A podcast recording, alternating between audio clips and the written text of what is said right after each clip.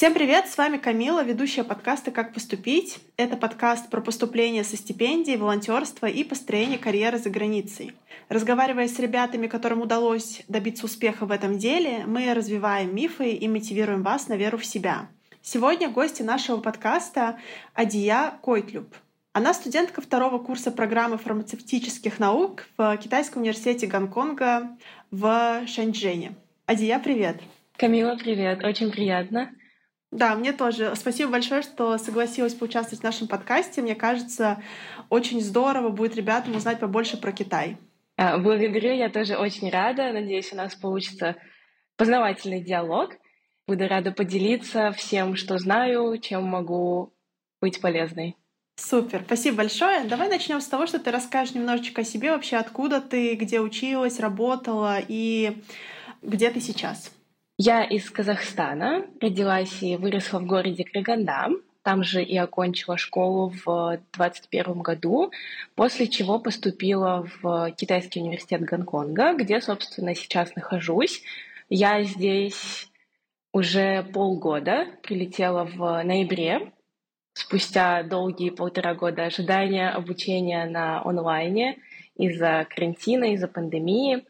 А, сейчас, как ты уже упомянула, я являюсь студенткой второго курса, обучаюсь здесь и веду свой телеграм-канал также про жизнь и обучение в Китае, про поступление. С недавних пор состою в команде стартап-проекта, тоже образовательного, по поступлению в азиатские университеты. А, расскажи, как вообще пришла, во-первых, идея обучаться за границей изначально, и почему выбор пал именно на Китай? Потому что вот чисто по своему опыту могу сказать, что в основном ребята хотят там в США, Великобританию, в Европу, и Азию очень часто для себя даже не рассматривают. Да, есть такая тенденция. На самом деле Китай даже лично для меня это был неожиданный выбор. Я не думала, что буду учиться в Азии. Будучи в седьмом-восьмом классе, я впервые начала задумываться про обучение за границей, так как увидела в этом большие перспективы, высокое качество образования, возможности и, конечно, это расширение сознания. И меня заинтересовало обучение за границей, так как я начала учить э, немецкий язык в школе – и тогда у меня появилась первая мысль поступать за границу, чтобы эти знания, собственно, использовать.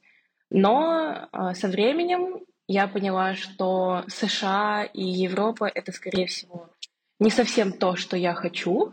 Конечно, довольно сложно, будучи школьницей, понимать и быть уверенной в том, чего хочется, но мне кажется, в такие моменты легче понять, чего ты не хочешь. И я себя не увидела в этом направлении — но при этом я посмотрела в сторону Азии, поняла, что тут также есть очень большие перспективы. Это неимоверно интересная страна с богатой культурой, у них э, абсолютно другие в каких-то моментах взгляды на образование, на жизнь. Это очень интересно. И так я пришла к поступлению в Китай. Но могу уточнить, Будучи выпускницей, я поступала в несколько университетов, в том числе некоторые из них были в Европе. А, я получила а, стипендии частичные в Нидерландах и в Болгарии. Но я поступала туда на другие специальности, и в итоге по выбору именно своей специальности, то, что мне было ближе, я выбрала Китай. Скажи, пожалуйста, есть ли у тебя стипендия? Если есть, то какая? Что она покрывает? Да, у меня есть стипендия, это называется Entry Scholarship, то есть при подаче в университет э, кандидаты сразу же рассматриваются на получение данной стипендии. Есть разные виды, от полной до 25% э, университет может покрыть ваше обучение. И также отдельно есть э, accommodation scholarship. Проживание в общежитии вам дается бесплатно.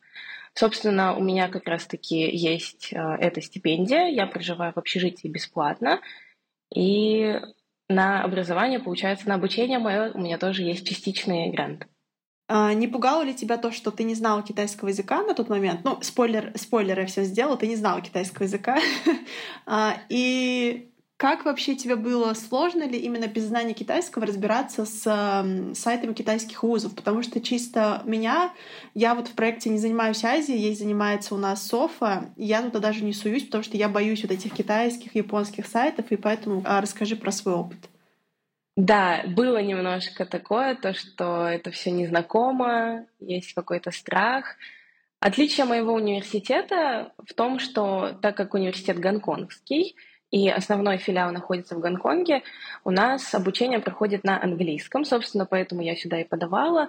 И это меня как-то успокаивало, то, что э, сайт также был на английском языке, и весь процесс подачи тоже мне знание китайского не было необходимым. Но вот по приезду в Китай я ощутила всю эту неизвестность, страх, незнание языка. Конечно, если приезжать сюда, то я бы советовала обязательно знать хотя бы базовые слова, базовые фразы, желательно иметь какой-то уровень, потому что китайцы не разговаривают на английском. 80% кого вы встретите, они не будут знать даже, наверное, ни единого слова, поэтому Конечно, знание китайского необходимо.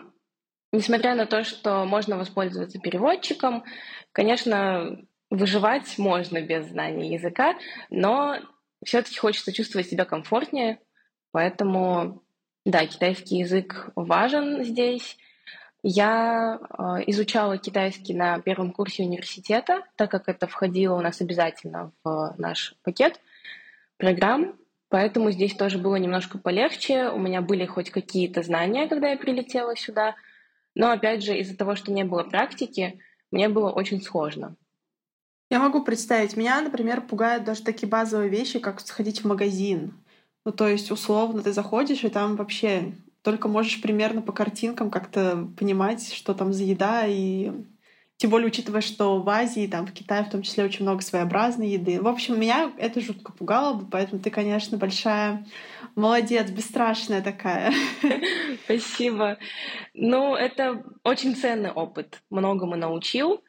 И на самом деле, возможно, развею какой-то миф. Китайцы не настолько злые, если можно так сказать. То есть, если вы не знаете языка, вы пытаетесь что-то объяснить, они наверняка попытаются вам как-то помочь, э, что-то узнать у вас, что вы имеете в виду, и как-то хотя бы на пальцах вам помочь. Потому что, по крайней мере, у меня было такое мнение, что, скорее всего, они такие злые. Если я не знаю языка, мне никто не поможет, просто от меня отмахнуться и все. А, на самом деле нет, у меня даже была история, так как по приезду было необходимо сидеть на карантине в отеле, в этот отель нужно было как-то заезжать, и я со своим почти что нулевым знанием языка подхожу к стойке и начинаю говорить на английском, и как раз-таки сотрудник мне сказал что-то на китайском, приблизительно я услышала, что он имел в виду, что он говорит только по-китайски. И я немного расстроилась, э, начала нервничать, так как у меня еще не было сотовой связи, я не могла даже переводчик открыть. Но мне помогла девушка. Она была очень дружелюбная, приветливая. Она постаралась перевести, воспользовалась своим переводчиком, и мы с ней так наладили контакт, и я смогла заселиться. Поэтому, конечно, это страшно, но всегда есть кто-то, кто, скорее всего, вам протянет руку помощи они не настолько а, злые и закрытые люди. Да, понимаю тебя. Я тоже вспоминаю, когда я первый раз приехала, ну, правда, в Европу, за границу условную. Я тоже была удивлена, как люди могут подойти к тебе помочь, даже если ты просто стоишь такой потерянный и ни у кого не спрашиваешь помощи, и, и видно, что ты, ну, такой, не, ну, не понимаешь, где ты, что ты, куда тебе идти, и они сами под, подходят. Это прям... Это действительно так. Хорошо, спасибо большое за твой рассказ. Эм, давай немножко вернемся до того момента, как ты еще приехал в Китай. Расскажи, пожалуйста, как ты вообще выбрала в итоге этот вуз в Китае? То есть подавала ли ты в несколько, или ты подала только в него один? И э, можешь ли ты дать какие-то советы ребятам, которые только пока думают про поступление в Китай, как им правильно там, выбрать вузы, где, может быть, их посмотреть? Да, я подавала в Китай только в этот вуз, так как, опять же, как мы уже упоминали, очень мало информации про Китай и азиатские вузы, образование здесь. На тот момент, будучи в выпускном классе, это был практически единственный университет, о котором я знала, где преподают на английском полностью и не обязательно знание китайского языка. Поэтому других вариантов именно в Китае я не рассматривала, но на данный момент могу точно сказать, что здесь есть достаточное количество вузов, куда можно поступать без знания китайского языка. Именно в плане для образования оно вам не нужно. Но таких прям сайтов, к сожалению, я не знаю. Я все искала собственноручно. А, честно говоря, сама планирую на своем канале выложить подборку, так как, опять же, довольно мало информации. А, скажи, пожалуйста, во-первых, ты поступала сразу после школы. В Казахстане, насколько я знаю, 12 лет учатся в школе, да? А в Казахстане учатся 11 классов. Назарбаев интеллектуальные школы — это довольно популярная э, сеть школ. Там мы учимся 12 лет. Я как раз-таки заканчивала эту школу.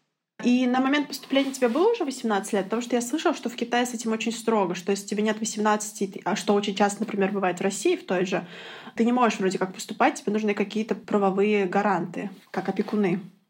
У меня на самом деле спрашивали такой вопрос. А, я сама лично не сталкивалась, так как мне исполнилось 18 лет на момент подачи, но у меня учится однокурсница, она тоже из Казахстана, и ей как раз-таки было 17 лет на момент подачи, но тем не менее она здесь спокойно учится и поступила. Супер, хорошая новость для всех наших э, молодых слушателей. Ну, расскажи тогда немножко про процесс э, подачи документов, то есть какие документы ты подавала, сдавала ли ты какие-то экзамены. Очень часто ребята спрашивают, нужно ли сдавать какой-то вступительный экзамен, например. И когда ты подавала документы, то есть когда примерно ориентироваться по дедлайнам ребятам? Подача на самом деле была максимально простая для меня, тем более я подавала без помощи, то есть сама. Процесс подачи довольно прост. Вы регистрируетесь на платформе специальной, которая предоставляет, э, ссылка предоставляется на сайте. Э, регистрируетесь, заполняете анкету, базовые данные. Потом туда прикреплялись документы. Это аттестат, переведенный, естественно, IELTS. Также была страница, где нужно было ответить развернуто на несколько вопросов. Они касались именно выбора специальности. Почему, зачем, Э, чего вы ожидаете.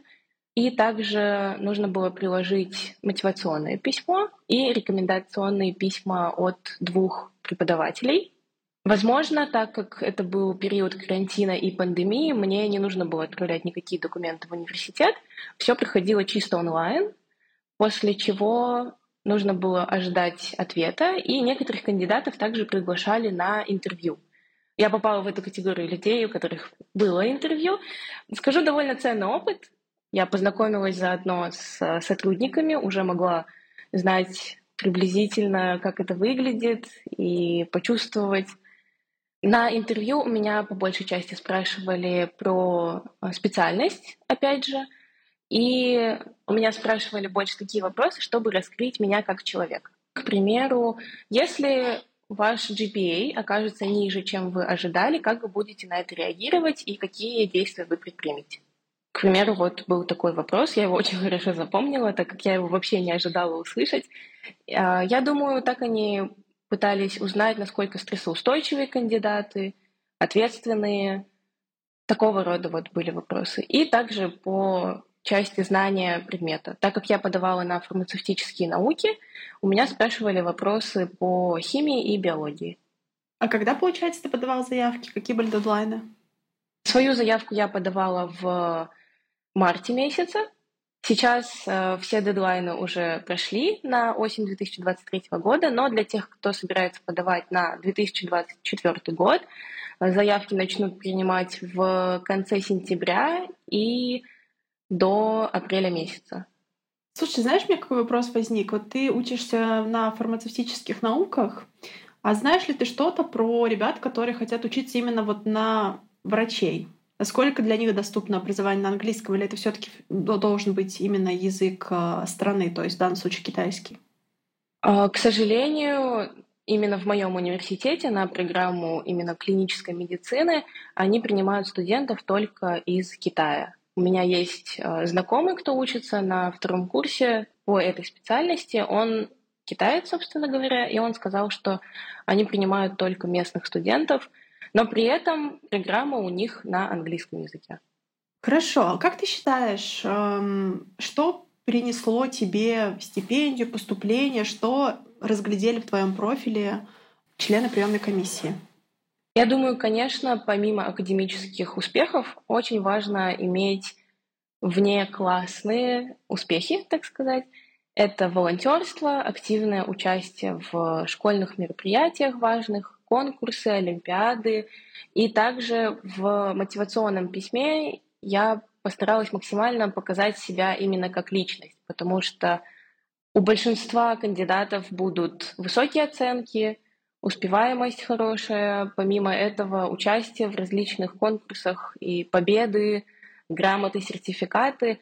Но прочитав именно ваше письмо, они должны увидеть что-то большее, чем ваши успехи. Поэтому постарайтесь раскрыть себя именно как ответственного кандидата, который будет тянуться к знаниям и на самом деле, чтобы университету стоило давать вам это место и стипендию. Хорошо, давай немножечко поговорим тоже про процесс обучения. Ты уже упомянула, что первый год ты провела полностью онлайн, но сейчас ты уже, как я поняла, полгода в Китае. Расскажи, вот как сейчас, особенно когда ты только приехала, как вообще проходит обучение, есть ли что-то, что тебя удивляет, восхищает или наоборот не нравится? Процесс обучения меня очень порадовал именно когда я приехала сюда и наконец-то смогла ощутить себя по-настоящему студенткой, потому что на онлайн-обучении, конечно, это не то. Я, если честно признаться, задумывалась уже о том, чтобы поступить в другое место из-за того, что онлайн-обучение было совсем не то, что я ожидала. Но когда я приехала сюда, мои представления полностью оправдались. Во-первых, у нас очень красивый университет, и его красота заключается даже не в том, что он новый, а то, как он оборудован. Здесь много передовых технологий и огромное здание для исследований. Для меня, как для студентки именно медицинской школы, важно иметь такие возможности на территории университета. А процесс обучения в целом мне очень нравится тем, что профессора здесь стараются сделать свои лекции максимально интересными, и они очень открыты к студентам. Возможно, для Азии это было бы даже неожиданно, потому что я, к примеру, думала, что так как довольно строгая страна, закрытая, возможно, профессора будут также очень холодно относиться, но на самом деле они прекрасные люди, с ними можно всегда пообщаться, они рассказывают истории из жизни, которые именно связаны с, как-то с предметом, и стараются не нагружать даже студентов. При этом здесь подход к образованию очень обширный со всех сторон. Что я имею в виду? Это, к примеру, в моем университете мы обязательно должны изучить шесть курсов общего образования. Это включает в себя культуру Китая, курсы, которые затрагивают тему философии, науки, технологий, общества и человека. И таким образом, будучи студенткой фармацевтических наук, я, к примеру, в этом семестре изучаю эстетику и философию искусств. То есть университет нацелен на развитие студента в разных направлениях. Нам дается большая свобода выбора предметов, времени, профессоров. Мы сами составляем себе расписание — перед началом семестра у нас есть э, платформа, и вы можете выбрать согласно вашей схеме, какие предметы из необходимых вы хотите изучать именно в этом семестре, и подбираете время. Я считаю, что это очень удобно, потому что студенты также имеют время на стажировки, на работу и на то, чтобы заниматься какими-то другими э, делами. Класс, звучит очень здорово. Да, я тоже вчера у тебя в блоге прочитала, что тебе больше всего нравится как раз-таки курс какой-то типа философия искусств, что-то такое было написано. Да, да, у нас очень... У нас классный профессор, он из Америки вообще. И то, как он преподает, это так интересно, что хочется просто приходить на лекции добровольно, грубо говоря, и просто слушать его. Да, эти профессоры, они умеют. Я столько знаю случаев, когда ребята реально начинали интересоваться каким-то предметом и в том числе связывать свою дальнейшую жизнь только потому, что профессор был классный, и он классно рассказывал этот предмет. Хорошо, спасибо тебе за это, за твой рассказ. Расскажи еще немножко про вообще Китай. То есть ты уже немножко рассказала нам про то, что китайцы достаточно открытые, они готовы общаться и помогать. Был ли у тебя какой-то культурный шок, когда ты приехала? Что-то тебя удивило? Какие-то различия, которые бросаются в глаза? Что-то необычное? Или тебе, в принципе, показалось все как бы ну, обычным? Когда я сюда приехала, у меня случился настоящий культурный шок, в том числе шок от того, что на тот момент, в ноябре месяце, Китай все еще опасался коронавируса, все сотрудники ходили в таких белых скафандрах, мы сдавали ПЦР-тесты каждый день. Это очень сильно давило психологически, хотя на тот момент мне казалось, что, ну, небольшие неудобства, но нормально. Но сейчас я понимаю, что адаптация, конечно, была довольно долгая, возможно, как раз-таки из-за ограничений с карантином. И, конечно, первое, что бросалось в глаза, это то, что все вокруг на китайском. И это даже не то, что вот в Казахстане как бы, ну, русский, казахский, и это кириллица, латиница, а китайский это все-таки иероглифы, это совсем другое. И я могла просто ехать вот на автобусе с аэропорта в отель, смотреть вокруг и думать, что я вообще на какой-то другой планете. И еще меня поразило то, что здесь нет иностранцев практически, по крайней мере, их не было, как раз-таки из-за пандемии. И в марте, наконец-то, начали выдавать визы всех типов. Потихоньку разнообразие начало пополняться. И тут произошли такие моменты, то, что я заметила, что китайцы смотрят на иностранцев очень странно. То есть для них это прям шок. Мы с друзьями отдыхали на пляже. У меня друзья, мои студенты, они тоже студенты, мы однокурсники, и они, у нас интернациональная компания, то есть у нас есть девочка с Франции, с России, с э, Африки. Пляж был общественный, и нас просто снимали и фотографировали на телефоны, подходили, просили сфотографироваться — где-то они могли смеяться, где-то просто удивляться. Поэтому для китайцев очень непривычно видеть непохожих на них людей. А удалось ли завести друзей или знакомых среди китайцев? Да, да. В основном это, конечно, люди с моего университета. Они не реагируют так на нас, им более привычно. Есть много китайцев здесь, которые какой-то период своей жизни жили или учились в Америке или в Европе, поэтому у них хороший английский, и мы с ними можем свободно общаться. Но еще другая вещь, которая меня очень сильно удивила по приезду сюда, это то, что даже студенты моего университета плохо знают английский. Несмотря на то, что они учатся, казалось бы, на английском, именно разговорных навыков у них очень мало. И им прям сложно многим. Я понимаю, что ты сейчас всего полгода в Китае, и, наверное, у тебя еще нет такого общего понимания, но вообще чисто в теории рассматриваешь ли ты для себя Китай как страну, где ты хочешь остаться именно жить после учебы, найти работу, или ты готова рассмотреть какие-то другие направления? Пока что я, конечно, открыта к любым вариантам, я еще присматриваюсь, но здесь есть хорошие перспективы, в том числе для работы.